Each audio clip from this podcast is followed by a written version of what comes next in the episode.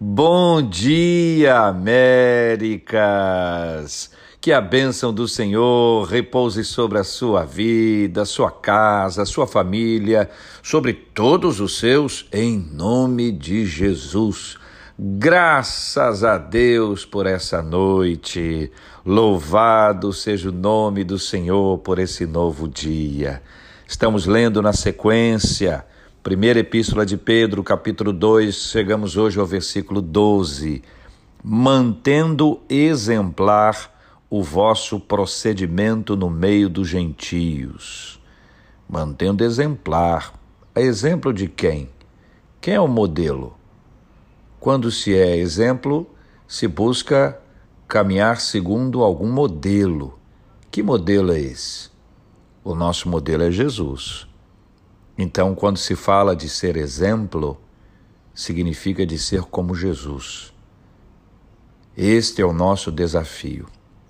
Mantendo exemplar o vosso procedimento no meio dos gentios, no meio daqueles que não conhecem a Jesus, daqueles que não comungam da mesma fé.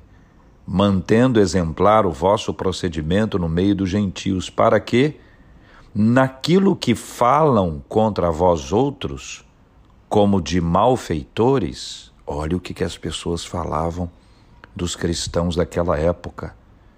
Falavam mal deles, falavam contra eles, como se eles fossem malfeitores. Mas, diz assim a Bíblia, mantendo exemplar, exemplo de Cristo, o vosso procedimento no meio dos gentios, daqueles que não conhecem a Jesus.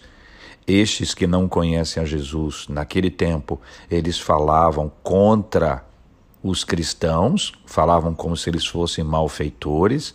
Agora veja qual deve ser a resposta daqueles que confiam em Jesus.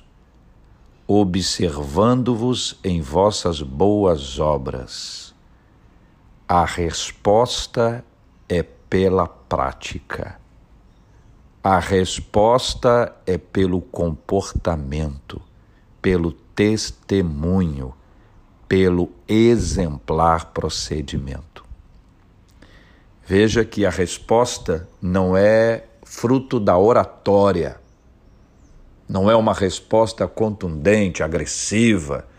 A nossa resposta deve ser com o nosso comportamento. E o objetivo de tudo isso, diz o final do versículo 12, que eles glorifiquem a Deus.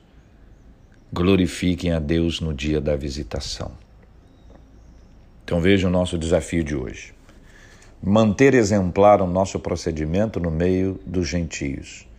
Manter o nosso procedimento como de Cristo, ele é o nosso modelo, no meio daqueles que não acreditam em Jesus ou que não confiam a sua vida a Jesus. Para que naquilo que falam contra contra nós, como falam de malfeitores, eles possam observar as nossas boas obras, o nosso comportamento, a nossa atitude, o nosso procedimento e assim glorifiquem a Deus no dia da visitação. Veja que o objetivo não é que nós sejamos glorificados, não é que nós sejamos colocados num lugar alto e possam dizer que nós somos isso, que nós somos aquilo. Não, nunca é este o objetivo. Nosso único objetivo é que o nome do nosso Deus seja glorificado. Que Deus abençoe muito, muito, muito o seu dia. Eu sou o pastor J.R. Vargas da Igreja Presbiteriana das Américas. Bom dia, Américas!